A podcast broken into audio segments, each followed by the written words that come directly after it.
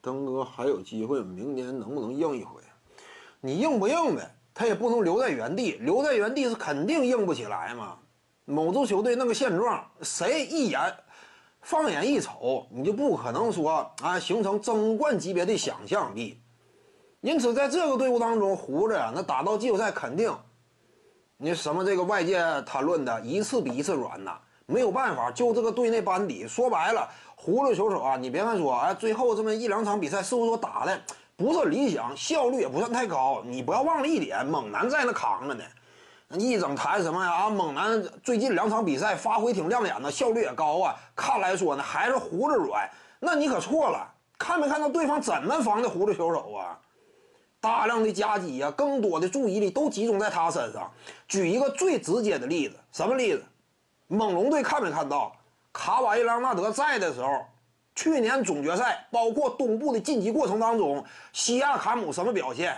暴种一样的表现吗？让人感觉冉冉上升，未来斯科蒂皮蓬一般，对不对？甚至呢，有可能当大哥。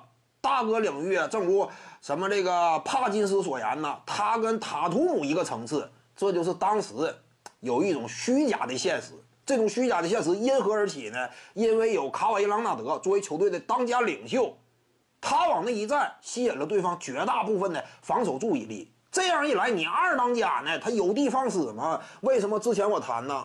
一支球队当中真正的进攻端绝对的轴心，对方防守的眼中钉、肉中刺，你不能拿他的进攻效率跟队内老二直接相比，对不对？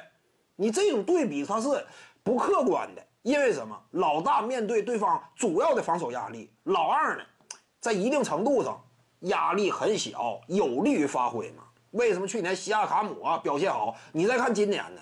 西亚卡姆成为这支球队啊差不多的中坚力量了，又年轻，攻守两端呢都挺优秀。常规赛阶段呢，甚至啊以首发身份入选了全明星，备受期待吗？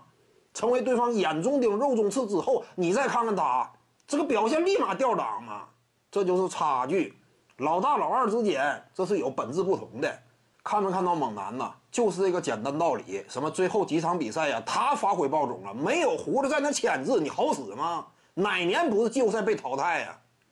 这是胡子强挺这么一套不合理的班底，与猛男呢这么一种啊进攻端完全黑洞型的角色，无法拉开有效的无球空间，扛着这种巨大压力与湖人较量。今年打到第二轮已经是意外之喜，你要了解这一点。什么胡子这那还不行，周围就这个环境，你换一个人来试试，你更白费吗？徐静宇的八堂表达课在喜马拉雅平台已经同步上线了，在专辑页面下您就可以找到它了。